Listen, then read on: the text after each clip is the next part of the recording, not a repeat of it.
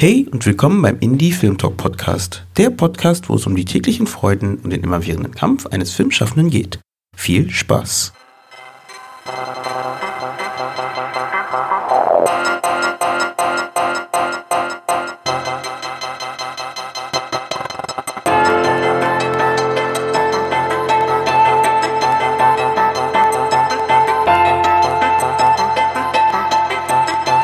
Schön, dass ihr wieder eingeschaltet habt bei dieser weiteren Spezialfolge des Indie Film Talk Podcasts. Durch die hohe Resonanz und das Interesse an den letzten Panels und Podiumsdiskussionen haben wir heute wieder einen spannenden Talk direkt aus dem Kino der DFFB für euch. In Kooperation mit der DFFB, Serial Eyes und Filmnetzwerk Berlin spricht Head of Program bei Serial Eyes und Moderator Ben Harris mit dem Showrunner Dennis Schanz über seine erste eigene Serie Skylines, die ihren Weg zum Online-Streaming-Giganten Netflix gefunden hat. Die Serie wird in dem Talk nicht gespoilert, also keine Angst. Also ihr könnt ganz in Ruhe den Talk hören und danach die Serie schauen oder auch andersrum. Das ist euch vollkommen frei äh, gelassen, wie ihr da am besten rangehen wollt.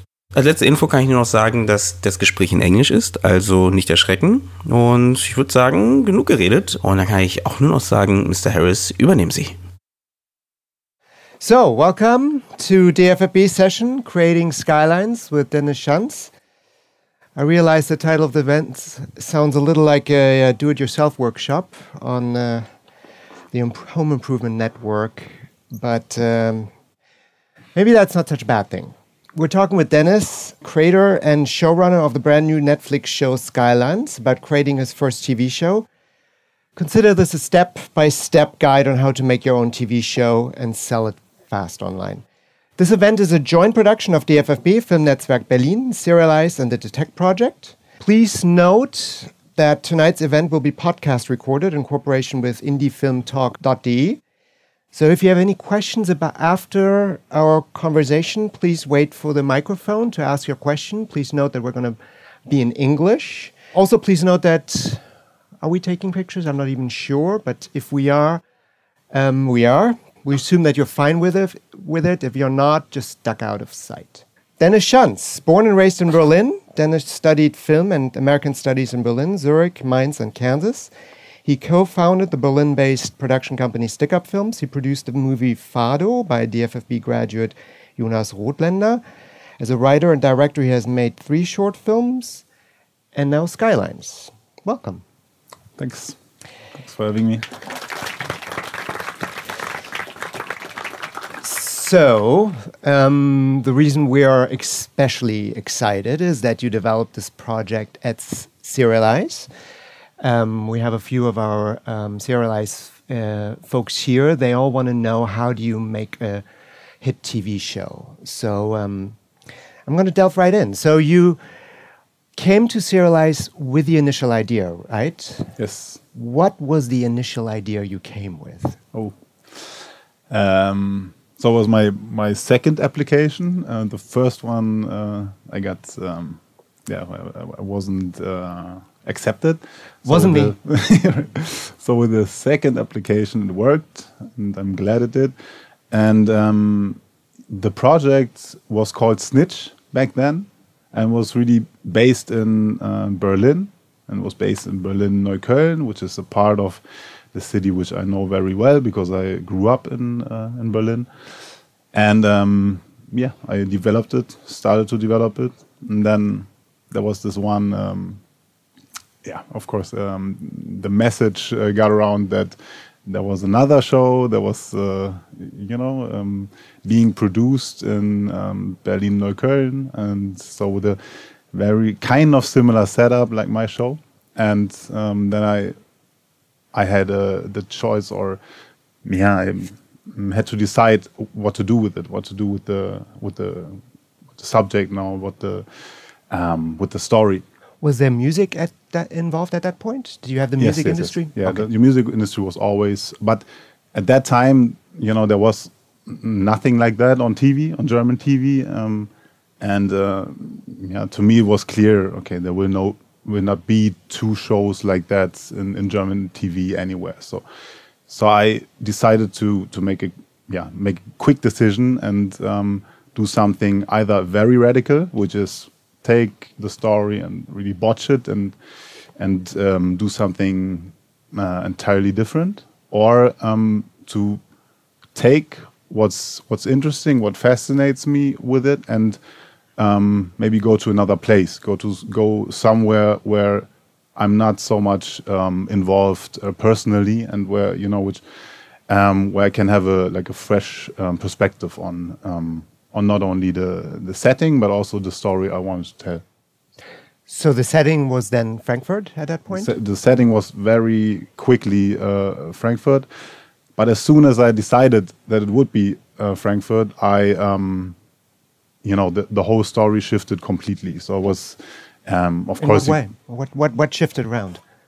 I think the the whole um, the core theme of the show, which for me is the you know the intersection between um, uh, the personal and um, the business uh, side of um, human relations. So what what happens when um, the personal intersects with uh, the the commercial or, or with business impulses, and um, and I think this whole business um, uh, perspective and business focus that came with uh, with the city with with Frankfurt. And that was not in in my in my view at all uh, when I started uh, with the show.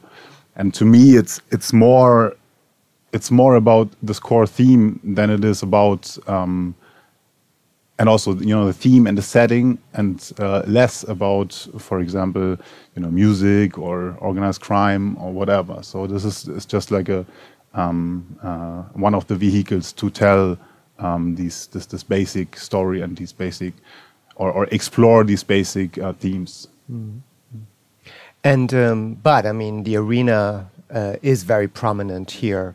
And how did you go about um, while you were still in the program? How did you go about exploring the arena? Did you go?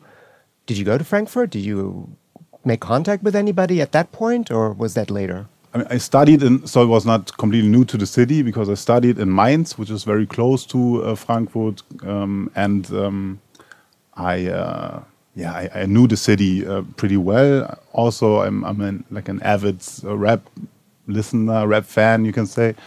Uh, so Frankfurt rap, besides Berlin rap, was always uh, my my favorite German rap um, or German kind of rap.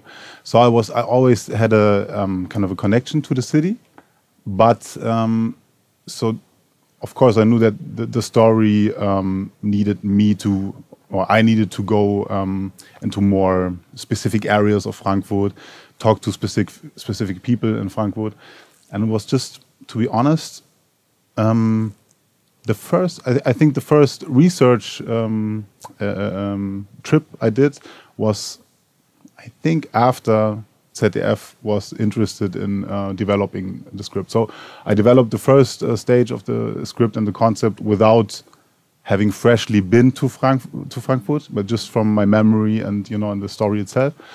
But then once we uh, got the um, yeah the, the development uh, money basically by by ZDF, um, we started to go to to Frankfurt. Um, me and the and the group of writers. We were four by then, and um, and we we met with some some rappers, you know, uh, like a label boss of a of a rapper, but also uh, with uh, two hooligans who just uh, you know uh, took us uh, with them through the Frankfurt red light district and How do you do that? Do you just pick up the phone and say, "Yo, I want to come over. Do you have some time?" Do you meet them? Do you try to meet them in a bar like uh, like Jin does?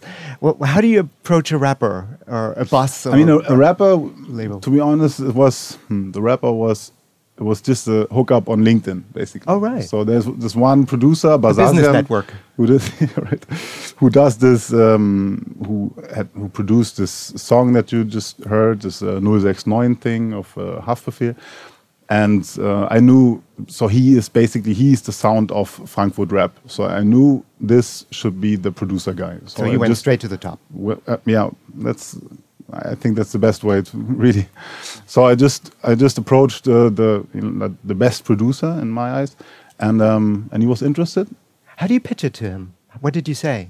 I'm making a show about rap music Yeah, or the yeah, rap yeah, industry. yeah, in Frankfurt, and it's just a just a short pitch.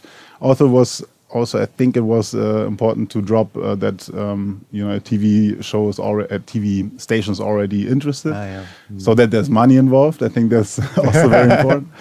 But um, other than that, I think um, the most important thing was for him to understand and to see that that I that I mean it and I that I'm serious about it and that I'm serious about the the culture, you know, the like the the rap culture and and that was kind of the our first meeting was really mostly about that. So so am I bullshitting or you know or am I do I have some knowledge about about that? Did you have to? Sh- you you had to sh- show that you knew the mu- music. About- Not directly, but you know you can you can feel when you when you talk to to and you were like serious about the music. Yeah, yeah, definitely from from the beginning. So this is not something you could have done if you had not really been immersed in the music growing up. That's it's kind of Um, I don't know. not seriously. yeah, I I mean it, uh, it uh, probably helped, but but I, of course I'm, I can't say that it, it can't be done without uh, without the knowledge or the passion. Don't know, but it certainly helped. Yeah, I think especially uh, with hip hop, it's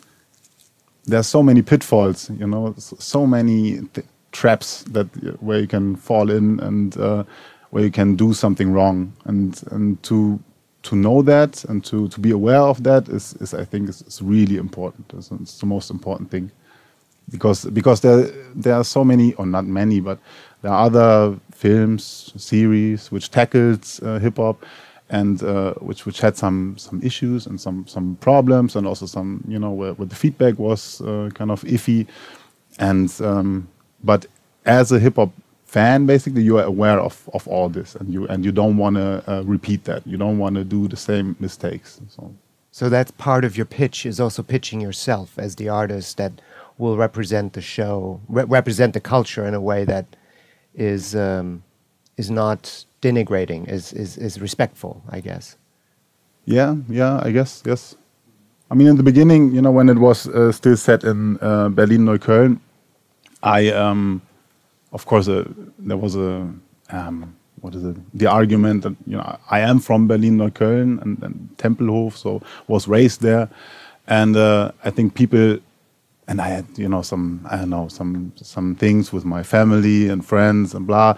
So the whole story was very personal already. And I think people, people like that when you, when you pitch something and it's, it's personal, but at the same time, it's not too personal so that it becomes autobiographic, but but that you that you that they see that you know the world that you're talking about, mm, but um, have a, a broad view on the world so that it's still interesting and it's still fascinating to um, uh, to more people than than just to me, my friends, and my family, basically. And once you had the arena set and you had your theme, how did the theme become motivating for for your story? How did that become? How did the story come out of that theme that you wanted to tell? It's um, Kind think- of looking for the idea of the story engine that we're yeah, still yeah, grappling but with. it was it was completely the the idea for the for the engine. Then I mean, uh, Nicola, uh, who's here uh, too, is uh, always preaching the importance of the theme, but not only as that you have something that is uh, relevant, but that you have something where you can work with. So like a workable premise. This is this is an interesting take on theme, which which I think. And um, I don't know if I pitched it clearly enough now in English because I didn't do it for a while. But you know this. Uh, so what happens when you know the personal and and business relations intersect? Um, this came to me, you know, after I after I decided on Frankfurt as the setting. This came to me, and and I completely rebuilt the story based on on this new theme. And really, it, w- it went it went so far as to to look at every scene that we develop and that we that we uh, we we um, developed in the writers' room and talked about and talked through, and then reminded ourselves, hey, is that is that reflecting the theme in any way? Is that exploring the theme in any way, or is that not? Because if it's not, then there's a high chance that it's kind of redundant. It's kind of not um, doing anything with the story, you know. So that's why I'm um, I'm always stressing and that the show is more is about more than just rap music. It's about more than just gangster, you know. It's um, because it's um, yeah, it's about something. To me, it's about something different, and these are just the the the little arenas and little parts of the arena where where this this uh, this theme is, is explored. If you had to categorize it as a genre, what kind of genre would you would you say Skylines was belonging to? I always said ensemble uh, drama Okay. show. So it's, uh, to me, it's it's it's pure drama. And um, but when I when we um, sold it to uh, or, or when when when ZDF um, took it into development, they were expecting a, a crime show. Right. So they tried to um, push us to to push the crime angle a little bit more, and I think we did that a little bit. You know, be- because I don't, I still don't don't remember why uh, or how it was before, but we um, we did it, as I said, only a little bit to, but we did not. Um, w- once we once the ZDF um, went out of uh, the agreement again, and uh, and we we went to Netflix. Um, I knew that I, I didn't worry about the crime aspect too much. So it was still part of the show, but it it, it fit and it, it um, did the theme justice in my eyes at least. So yeah. Yeah, uh, yeah. But, but so, sorry, but you know, with uh, ZDF, um, the ensemble drama, how I always pitched it, became um, what was it? A crime drama, I Crime guess. So, drama. so in the, but I was not not very happy with the you know with the term or with the genre. So for me, it's really drama. So that was actually one of my questions. At what point did the did the crime enter the picture? At what point the drug dealing and the police investigation? When was that part of the concept? Was that woven into the concept from the start, or was that something that was kind of injected later on? It was it was there from the start. Um, so the from the very beginning, the dynamic between uh, Jin and and Zara, the so Jin, the producer, and Zara, the policewoman, was uh, central to the show. And um, Snitch, yeah. yeah. And so, and I don't know, I don't want to spoil anything, but uh, now, and so what what um, happened with the story is that we took our time to um, uh, to to do- then finally get there. So we we uh, yeah tried to um, see what's in there and how to how these characters get to um, yeah to this you know uh, dynamic basically. Ah, interesting. Yeah, um, that's very interesting. and also also sorry but the the organized crime aspect of course was always there you know the drug thing was always there but It always um, was. Mm. it always was yeah and then of course the so the police angle too but i think that the police mm, nah i can i cannot remember That's all honest. right. But uh, I, I'm kind of curious uh, because you have a lot of um, characters that you have Albanians, Bosnian, I believe, Turkish, Kurds. How do you design these kind of characters uh, coming into this process? I mean, how do you how do you craft uh, um, characters that are not necessarily I want to say part of your general your your, your familiar environment. But there was that. That's But a- they were, okay. Yeah, oh, Mm. there were. I mean, growing up in West Berlin, in Neukölln, in Tempelhof, you know, and in in the areas, you know, to me, I always. Um, uh, so my uh, surroundings, my environment was always very um, multicultural, multi-ethnic, and um, and yeah. So to me, it, it did not feel um, foreign or or you know or uh, exotic in a way. So okay, let's look into this part of uh, the city or part of our society, but it, it felt kind of normal, and I wanted to. It was very important to me to. Um, to, to to also regard it as, as normal and, and not make a thing out of it you know not make a make a huge thing out of someone being a Kurd or someone being a uh, being Turkish or not having their quarrels because one is Turkish and the other one is, is Kurdish Turkish you know. So I, I wanted to um, to have the conflicts of the characters be very personal conflicts.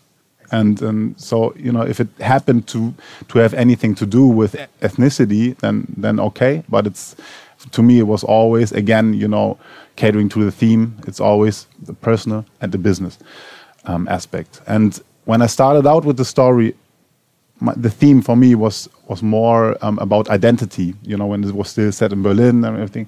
So i think back then it would have um, yeah been more of a of a um, topic, basically, of something that I would would have tackled. But here in Frankfurt, Frankfurt is also very, um, also very multicultural, multi-ethnic um, city, and I wanted to, yeah, as I said, wanted to just just um, let it uh, portray it as as uh, normal as it can. So that is my um, also my my ideal or idealistic uh, impetus in a way. And going back to the idea of the crime show, um, I mean, when you were designing this for ZDF, or at the time, what was the kind of question? How do you go about making a crime show for German audience that has probably seen every crime show under the under the sun at this point? Uh, were there things that you could assume people would know, and were there things that you thought I need to do this very differently than what has been done before? Even when they said said a crime show, I knew that the crime aspect is just one of the aspects. So and also here, you know, when when people say, um, ah, yeah, there's uh, of course there's this uh, tough tough girl uh, cop and or tough woman cop and uh, cliche character, da da da.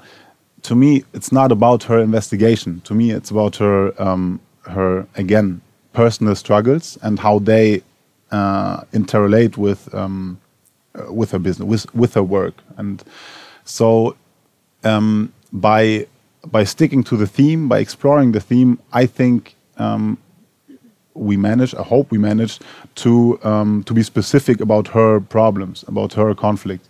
So I didn't care about um, about oh there are so many crime shows and what can I do differently because I didn't want to do a crime show. So mm. not from the beginning, even though I called it you know, like yeah, that, but it didn't interest me. And then I knew that her conflicts are um, are specific and that's why I, I didn't give a shit about I don't know Tatort or uh, Polizeiruf 110 and how many other uh, yeah. crime shows didn't interest me. Uh-huh.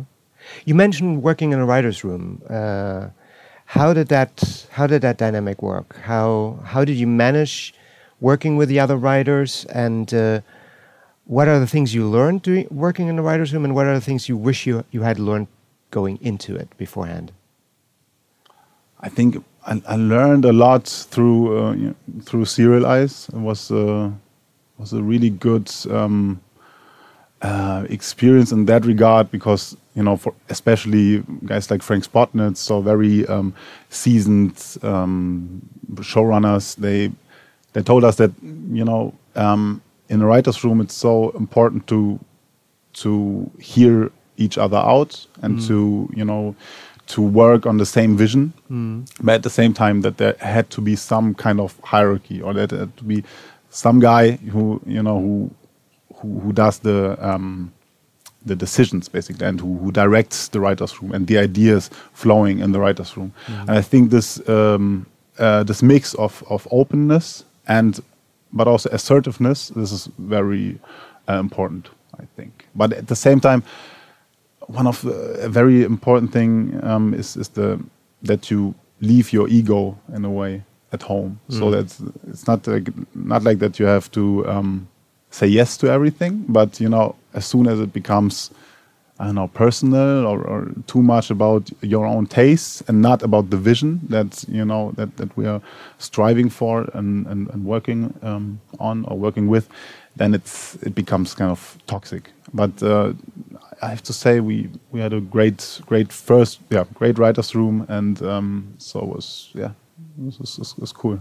When when looking for the writers for and putting together your writers room, were there specific skills that you were looking for in each person, or was it more about the general feeling and the vibe of the room itself, or so both? I, so I, I took um, only uh, people from.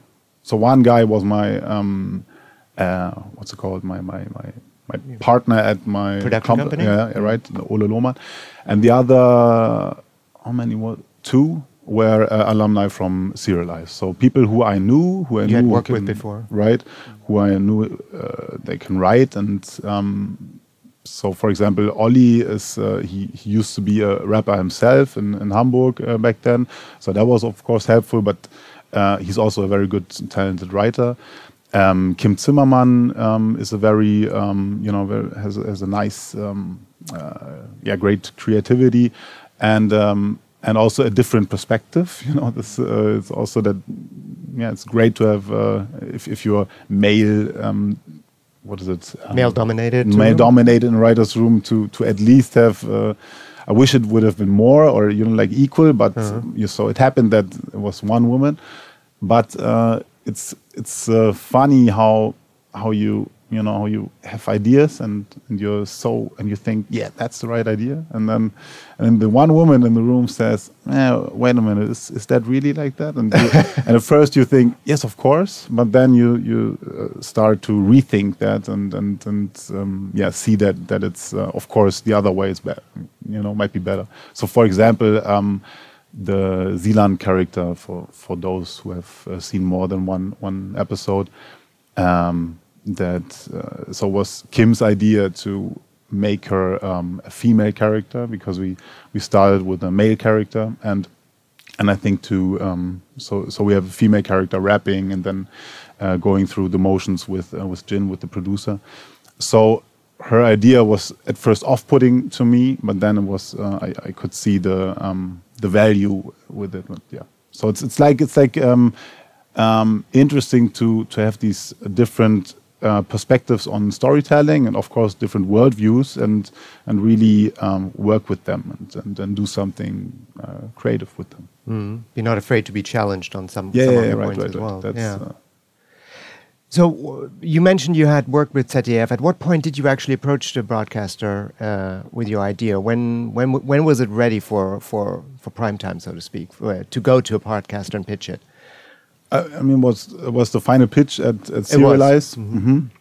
where uh, after the pitch, uh, Claudia Tronnier approached me. She's uh, the commissioning editor from um, the ZDF Kleine Fernsehspiel. And she asked me because during the pitch I said, okay, this is a series for you know all the um, streamers like Netflix and Amazon and that. And she said, can you imagine doing the show for ZDF? And I told her, no, but uh, but I'm, but I'm uh, open to listen to and uh, yeah to your to your ideas.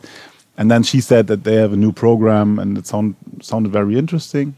What was the program, or what was the idea? it what was was a- the pitch from her to you? It was uh, that that uh, the kleine Fernsehspiel was um, developing um, series projects for ZDF Neo, and uh, they had a you know more so like a smaller budget, but uh, Luis and me uh, from you know my my production comp- uh, company partner, we were we were very clear about from the beginning that this this budget is not enough. So this would not be the only partner. So we we, we were sure from from the beginning that we uh, would have um, needed another um, TV or a streaming uh, partner to yeah to get to the budget where we wanted to to be because that was is, is, uh, if you want to do an ensemble show with all these characters, all these actors and everything, it becomes um, expensive very quickly. And that was based on your experience as a producer yourself. So you Yes, had yes. some idea on what you needed and how to budget for it. Yeah, yeah, right, right. But uh, I think it was it was very, to me at least, it was very important to to not budge um, to the to the to the budget to to to say, okay, I can tell the story in a smaller way and with focus on just Jin's storyline or whatever, and I can do it for you know this and this amount of money. But I said from the beginning that no, I want to tell this story and with the whole scope because it's an ensemble drama, and um, yeah, to to just uh, try to then uh, s- stick to that vision. And then you had to go out and find the extra money. Yes, which uh, which we which we did initially with uh, uh, with Netflix. So You went uh, after ZDF. You went to Netflix essentially as a second co-product, Right. co-financing partner. right, right, right. Yeah, Okay. we had we had two scripts ready. We we had the the storyline for the um, season ready for the first season, and um, and then we yeah we kind of went uh, to to Netflix for um, for hooking up with ZDF, which. Um, yeah, which was uh, kind of an, an adventure. So it was not that easy because, of course, they're also. Yeah, no, I don't want to get uh, too much into that, but it's um, yeah, it was was kind of interesting. But That's we were also stuff we want to hear, but I get it. We were also um, planning on on you know getting uh, funding or state funding, and so it would have been like like financing a movie in a way to to have all these different um, um, yeah things coming having to come together in order to um, have the the final and the full budget. That's already a pretty innovative way of financing a German TV show. I mean, coming with different co-production partners for Mm-hmm, a young production company like yourself. Usually, that would be something you do in a big international co-production where Yeah. you go and seek out extra funding. But uh, it sounds Right. like you were already thinking in, in new terms for, for German television there, to a certain extent. I mean, uh, people were always telling uh, me um, that this is, you know, the budget that we wanted to have is, is too much, and we will not get it for such a show. And um, yeah, I don't know. We, we we just strive for that, but I mean, we it could have broken our neck easily because um, at some point it's um, I think it became too too big and too complicated for ZDF, and so that the um, that they started to um, stop pr- the process and to really um, like cancel the show just before the green light. So we, you know, we we thought we had everything, and then it got so big that they said, "Nah, it's now it's getting out of hand." Basically. Really? And it's not. So I think it had. I cannot say it for sure, but I think it had something to do with their, you know, their approach and how they want to um, uh, create a. Um, what's called uh, like a like a brand, you know, and we were not really fitting into that because it was Neo, but it was with a budget um, you know higher than what they want with want to do with Neo wanted to do. So, so of course sticking to hey, this is a big show and we need money um, was was of course very risky, and we could have easy we could have also said okay we tell only this part of the story and then we manage it for this and this uh, amount Yeah. of money. This would have been easier. So it was much more risky, but yeah, in the end, it turned out You stuck to your guns. You didn't compromise on the Yeah. on the vision you had for the show. right. And uh, and then essentially ZDF dropped out, but you went into That was the word I was looking for. Dropped out. and you went to Netflix uh, with with So, the I idea, mean, we- we- which was already there at we, Netflix. who were already there, but uh, you know, it was like a different um, different part of um, of Netflix, so it was different um, person to talk to. But of course, we were already in. Um, they already knew uh, about our project, but then of course there was this other show. So there was always, you know, on There's always, these another other show, right? so there was the Dogs of Berlin, um, which which they hadn't released yet um, uh, by then, and uh, so was for them, of course, it was strange to to greenlight a show which uh, which is also again, you know, a little bit of crime, a little bit of hip hop, da da da, these urban themes basically, and. Uh, and of course, this was also not easy, but um, but yeah, but it, it worked in the end, But they were willing to give you the whole budget that you needed for this. kind of yes. Enough. Enough. Okay. But was it easier in coming to the idea, the notion of showrunner? Because you have clearly positioned yourself as a showrunner in the project, already leading it through ZDF to a certain extent, um, and you've we can obviously take use the word because you've you used it yourself and it's in the credits. Was Please it do. easier for you to negotiate with Netflix uh, being a showrunner at this point because it's an American company and they know the concept than before, or was that never ever a discussion for anybody that you were the showrunner? I mean, with with um, ZDF, for example, I- felt um, I felt like I had to to push this. Uh, You had to push for the- know, the, the title a little bit. So yeah, I, for the role as well. right, right for the role. Yeah, the role. I don't I don't know. It was um, so they they understood that that that I was the like the the creator. I had this the vision, and that I was leading the writers' room, and that I wanted to be part of the production. I'm a co-producer, you know. Um, but uh, with Netflix, um, or, or with, with ZDF, then the, still the the word the term showrunner was you know was not that often used by by people we talked to. So it was was more like I, I had to really kind of you know um, You had to insert it into the discussion. yes in a, in a way. And with uh, with Netflix, it's more like okay, who's the showrunner basically. So they, know, they asked the question. yeah, They I, I mean, not really, but it's, it's this this kind of mindset.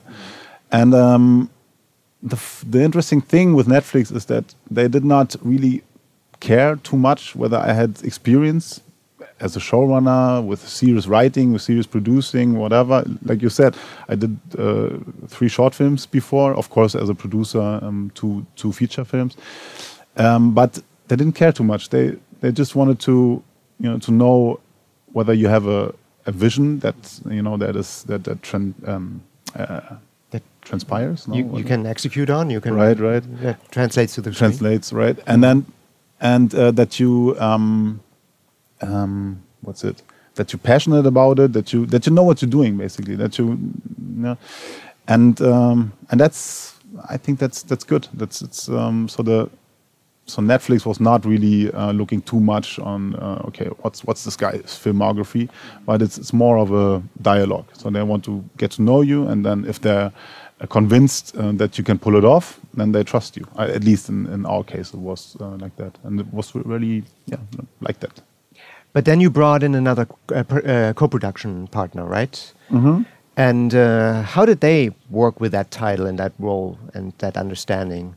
How was that easy for them to yeah, accept? yeah, yeah. I mean, that was that was one of the things when so that came still came together after we approached um, not only ZDF and had a development deal, but also after we, we approached Netflix. Um, it was time for us to uh, hook up with a more established and like bigger production company who could.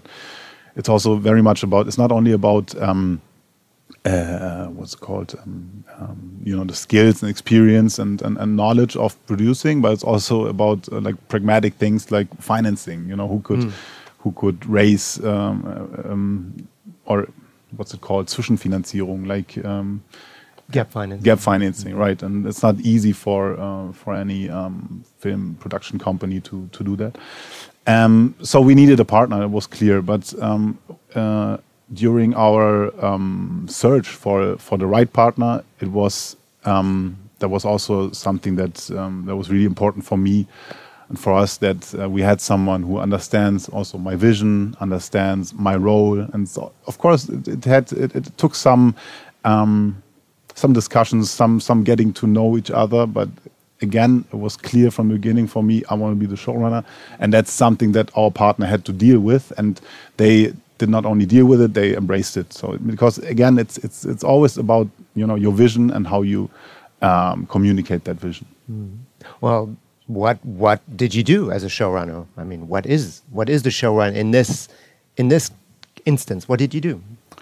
Um, I think it, yeah. yeah it's it's this um so it's to translate what what happened from the you know from the very um, beginning from from your initial vision throughout the writers room and um, being a head writer to um, the uh, pre-production process to the produ- to the filming of the show uh, until the the post-production and to to be kind of at least that's my interpretation of it to be kind of a um, supervisor and uh, you know on, on yeah on, on on many things. So it's it's like um, what the what in a film with a director especially a director who who wrote uh, the script himself or herself what what is all the director and centered on one person um, I think here on in series um, it's it's like a it's like more of a um, uh, to working together, you know, so collaboration. collaboration, right? So here it's um, that that um, of course the directors had their visions and, and their own visions, their, their I don't know visual ideas and how to I don't know stage a scene, how to work with the actors and all that, but it's all based on on my discussions with the directors, also my discussions with the head of departments, my discussions with um, the actors. So it's it's more like a uh, like a collaborative, joint. Um, uh, what's it called? Responsibility for for or creative responsibility in a way. So basically, I wanted to be involved in all decisions, um, except for you know um, when the director was working directly on set with the actors. Of course, I did not uh, come from behind and say, "Hey, you need to do it like this." Uh, But it's more like in between, getting into um, so communicating, um, maybe um, you know asking. Uh, do we do this right? Is that or should we go into this direction? And da, da, da. But um, it was it's also always to me interesting to um, to, to to look how um, um, what's it called um, so that people are creative in their own right, but always connected to to the vision. Because if you lose that, if you lose that connection, then this can you know this can be can get to some I don't know big Disjointed. disjointed mumbo jumbo whatever you know. Then you have like uh, not one series but two or three films basically you know and this happens with uh, bad series i guess and and so this my role i understand my role as, as uh, someone who, who holds things together and the other thing as a showrunner was um, that because of the music angle and that the music was so important to me I knew that I don't want to. So this is something that I, I needed to do uh, myself. I needed to work with the producer directly. I needed to uh, work with the songwriters directly, and and you know create all the music um, very much uh, by myself, myself with the artists, with the creatives, and yeah, this is like the role, as I said, uh, how I um, understand it, working with the creatives to to to um, get the most out of them, maybe push them to to getting even more, maybe push them to some a little bit different of a direction. So one example is when we were looking for motives uh, for for motifs mo- for uh, what's it settings, you know, for um, all the characters. For example, Locations. uh, locations. Where does um, Sarah live, for example, right? The, the policewoman. Mm. The um, the set designer, he had a great um, um, a, flat in the, which was in the tenth um, Tenth floor. tenth floor of a of like a Mm, Sozialbau, you know, like a like a like a building in the projects, but mm, it mm. was, kind of new, so it was not that shabby, but it's still you know still in the projects, and and I said this is not you know even though it looked great and you have this you know in the through the the windows you could see the skyline and everything. And and of course the you know the the director the camera guy the set designer they all said hey this is this is great. It is great but it's not It's not fitting to it's not the character. And um, to you know to to find these these decisions. But still you know there were several other cases where of course the camera the, the DOP was right or the director was right you know but but to always um, think about these things in terms of the long run in terms of the series in terms of not only not even only the first season but also you know for uh, possible other seasons. And and of course no one has um, or, or or I know about these things best because uh, this the whole stuff is in my head so yeah, You had, you had it all planned out in your head already. or can at least knowing or sensing where it, where it can can lead to can go to and yeah And this goes back to theme as well. Being yeah in yeah, yeah right right right exactly this is uh, Let's take a couple of questions from you guys. Hello.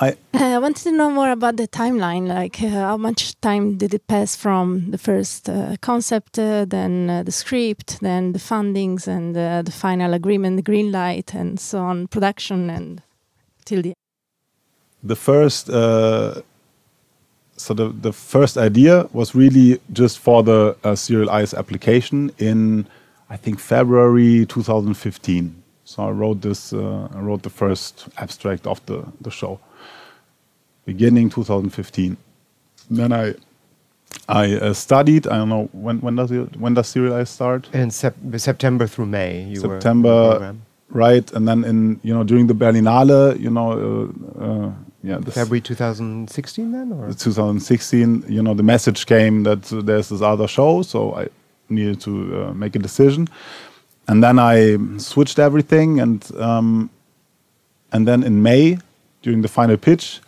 uh, when ZDF approached me, I guess um, after that I, I wrote the the pilot, or you know, finished writing the pilot. I guess in June, July, or something, um, we got the development um, uh, Auftrag.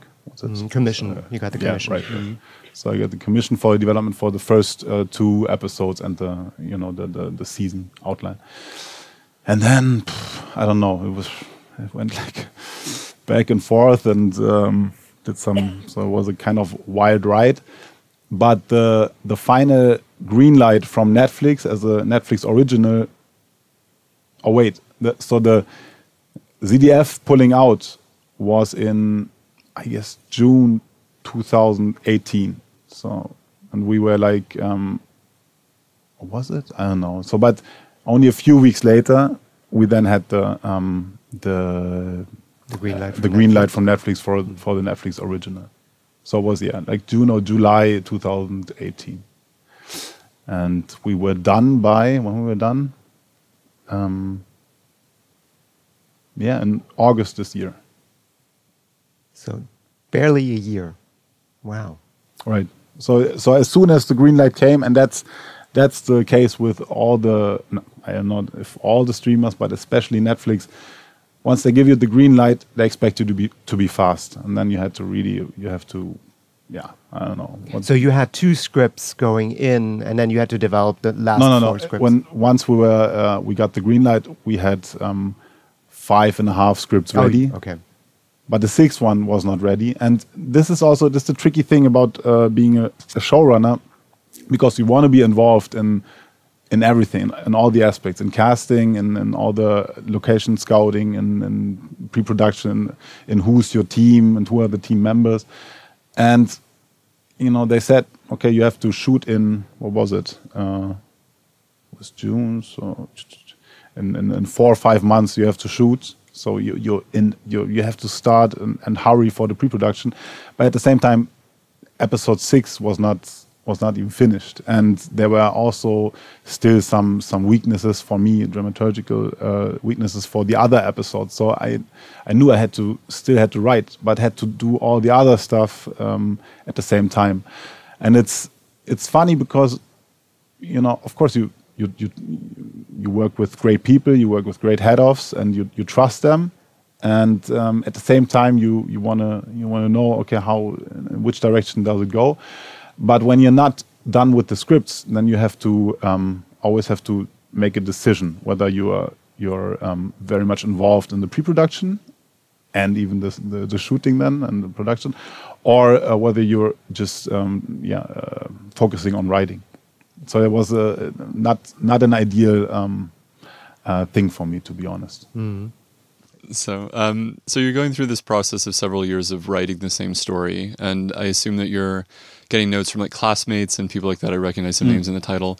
When you're reaching that like halfway through episode six, and all the writers have been there for a while, like who are you going to to like make sure that you said you had dramaturgical issues? Like who are you going to to go like how do I fix this or like what's not working? Is that the executives? Obviously, there's other writers, but how do you? Who's your team for that? Like, To be honest, uh, I didn't have much time to go to to so many people because it's it's really it was really like okay this decision this decision this decision all writing ah, da, da, da, this decision this decision.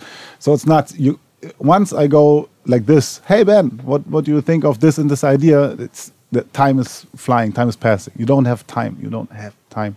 So I I just uh, I was just in a hurry just in stress all the time. And the only persons really that I was um, communicating communicating about ideas and everything was one uh, our you know uh, co-producer and and of course my production production um, partner because the budget was uh, a little bit tighter than the story allowed. So no the, the, the story was bigger than the budget allowed.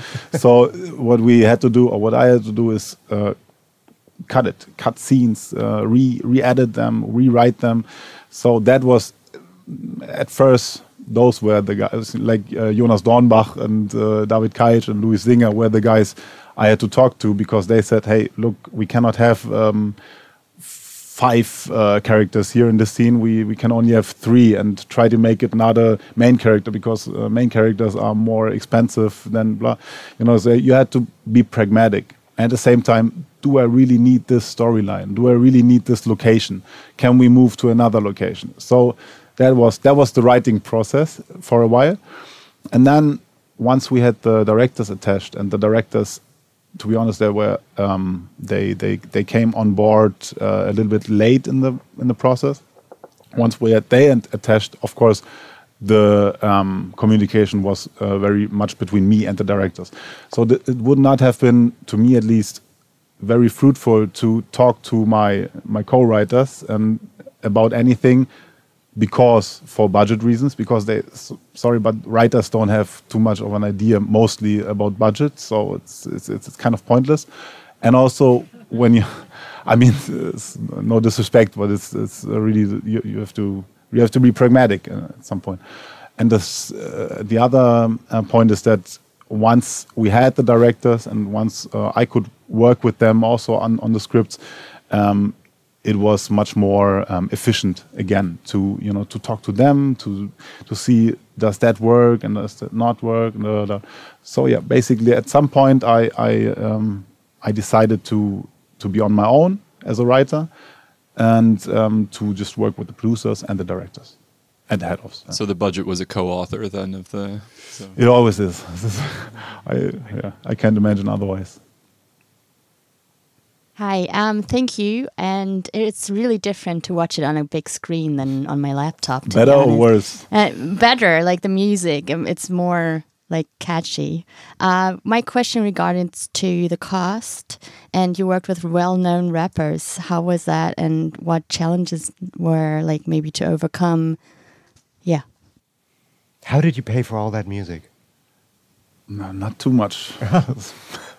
no, because the, the good thing is that we created uh, much of the music ourselves or with the artists. So it was uh, so it was not much licensing uh, money involved, but it's more like you know paying someone for the work and then and getting and having all the rights. And this, could also this could only work with. Um, yeah, with uh, if, if people have the same kind of vision and, and da, da. But uh, your question uh, regarding the cast, um, so what we did is that I I love the idea that all the rappers uh, there are from Frankfurt or not all the rappers obviously for example khalifa he's you know he's not from frankfurt he's even from from austria which uh, makes for a strange uh, accent in this but um, first of all, I wanted all the the rappers to be um, to be played by rappers. So I did not want want to have an actor um, playing a rapper. That was that was uh, very clear to me. And um, then I tried to really focus on the Frankfurt uh, rap scene and so not only people, of course, born and raised in Frankfurt, but uh, people who, who had who had these this this Frankfurt connection. And there's this, you know, Azzlackz, so the guys around Haftbefehl, uh, Draht 5 Ideal uh, is also in the vicinity, and um, and Azad, of course. And what we did is that we um, did a casting. So it didn't matter to me. Um, and, and to neither of us, uh, how many um, followers do they have on Instagram or whatever.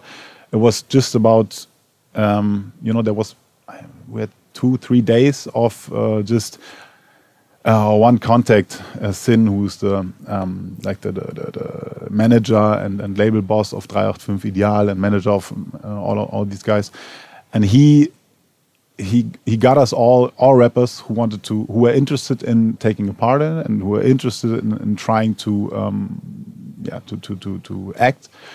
And everyone kind of had a had the same chance. And uh, we gave them some scenes and, and and and looked who was was fitting fitting the bill basically.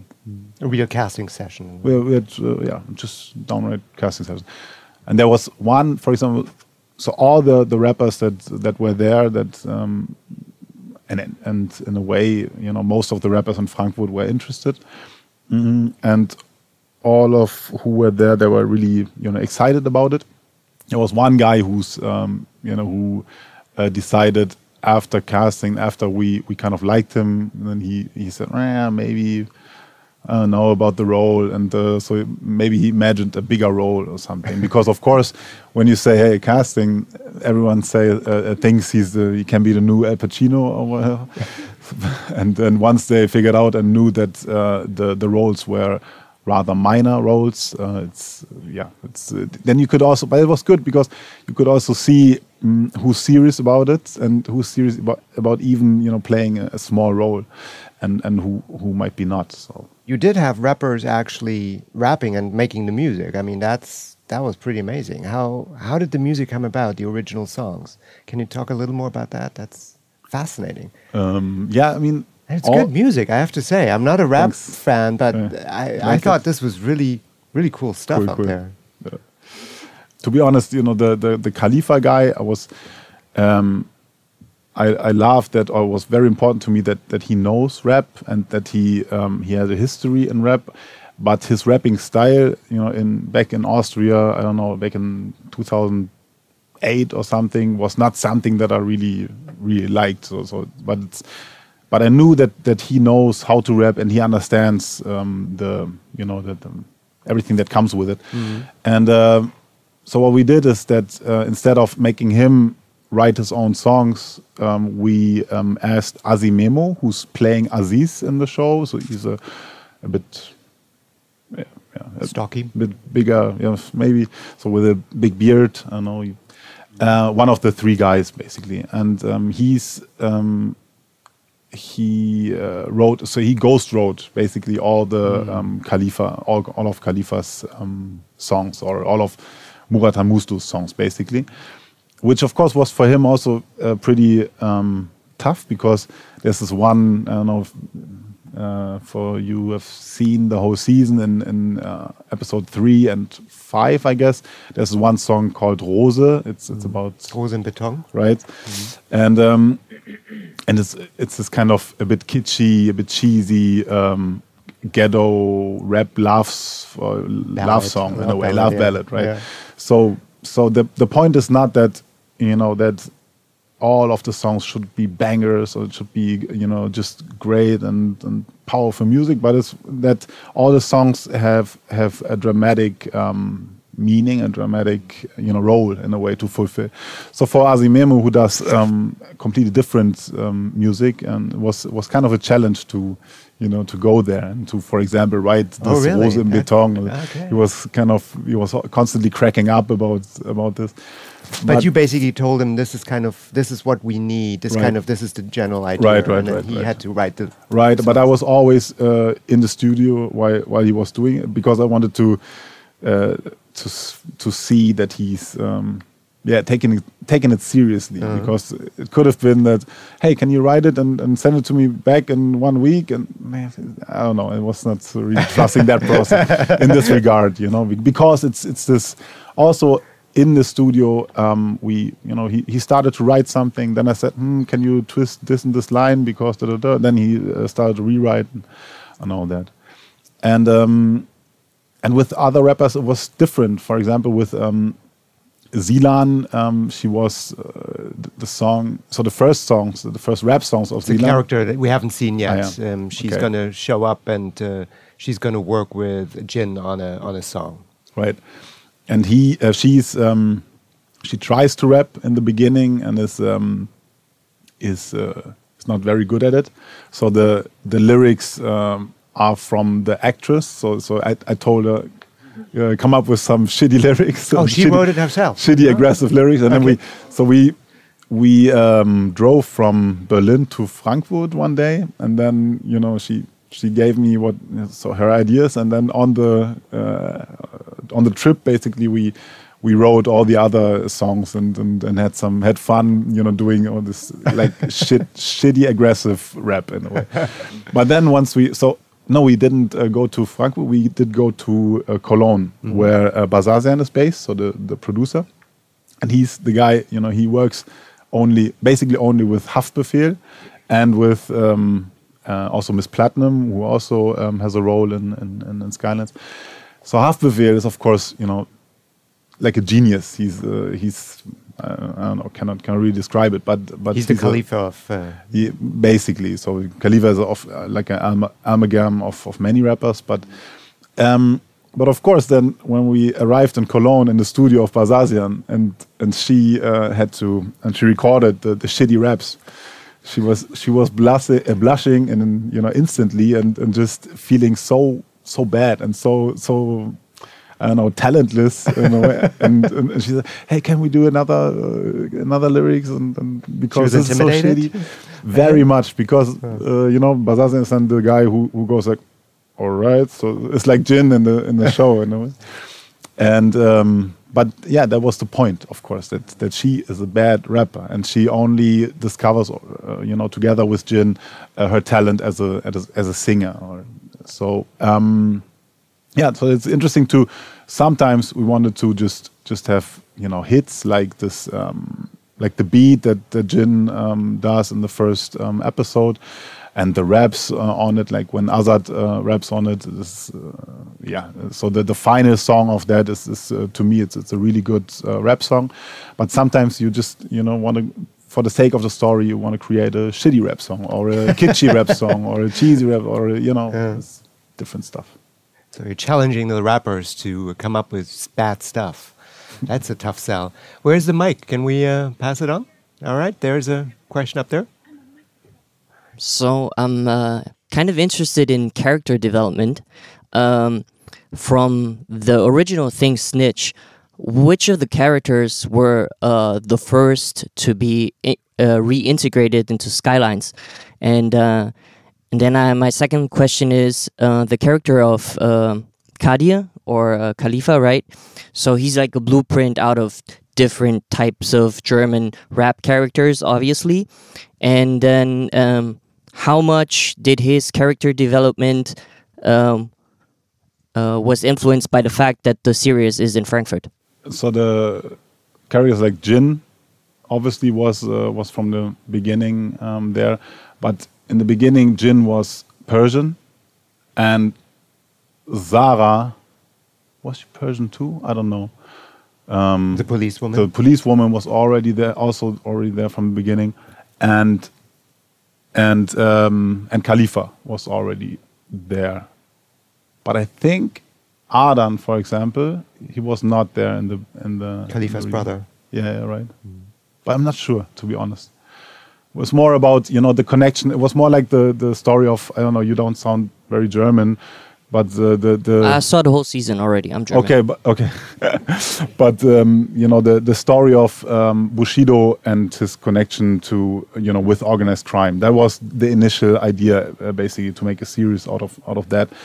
So it was more about, of course, there was also was this Kalifa figure, and then uh, you know someone from you know organized crime. Um, uh, and like a like a clan basically. And um, but it was not his brother yet i think.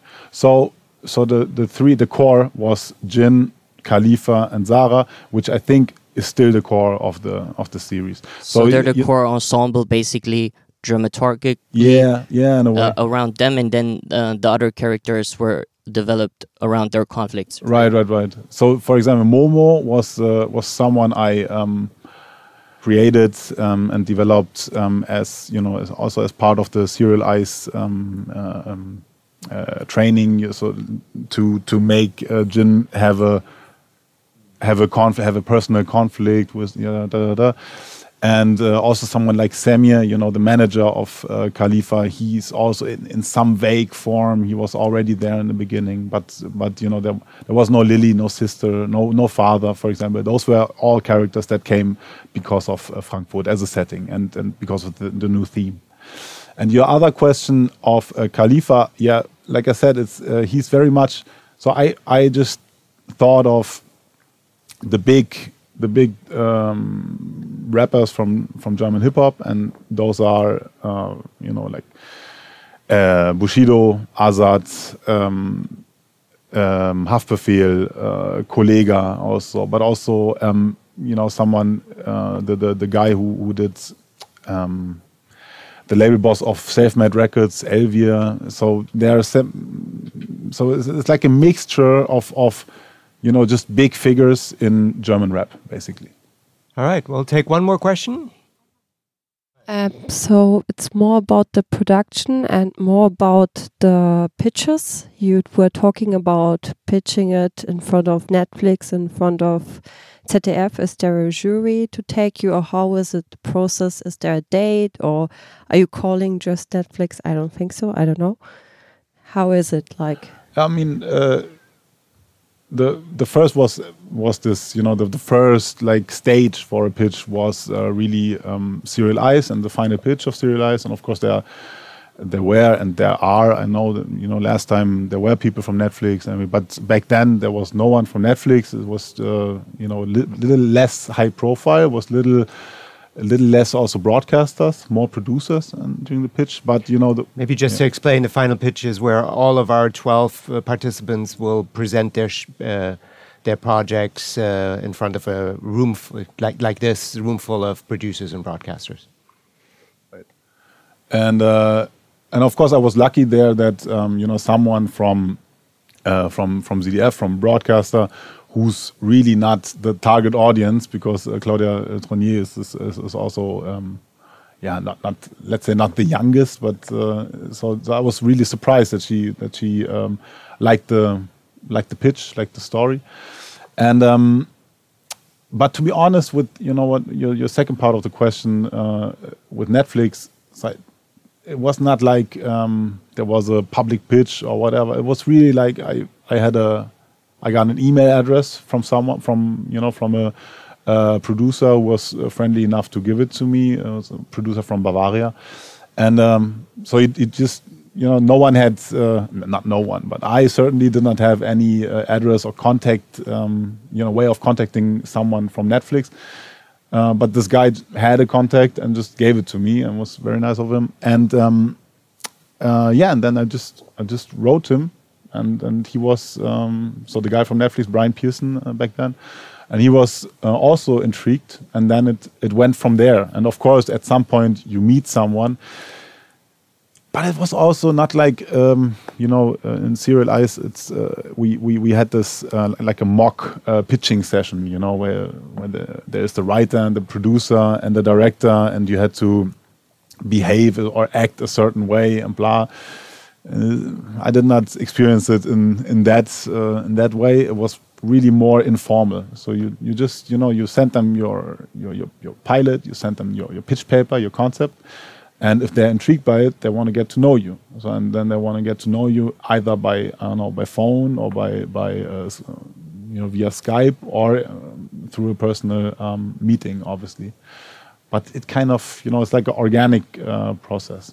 All right. So I guess you guys all took notes. So this is how you make a show. Now go make your own shows, uh, and then come back and tell us about it. Um, I want to thank Dennis for great, great insights and a really fun conversation and making a really great show. Congratulations. Thank you very much. Yeah.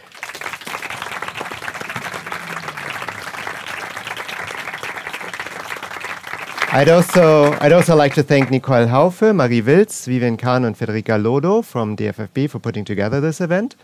And I'd like to thank you for being such a great audience. Um, we're gonna serve some uh, drinks outside, so don't go away.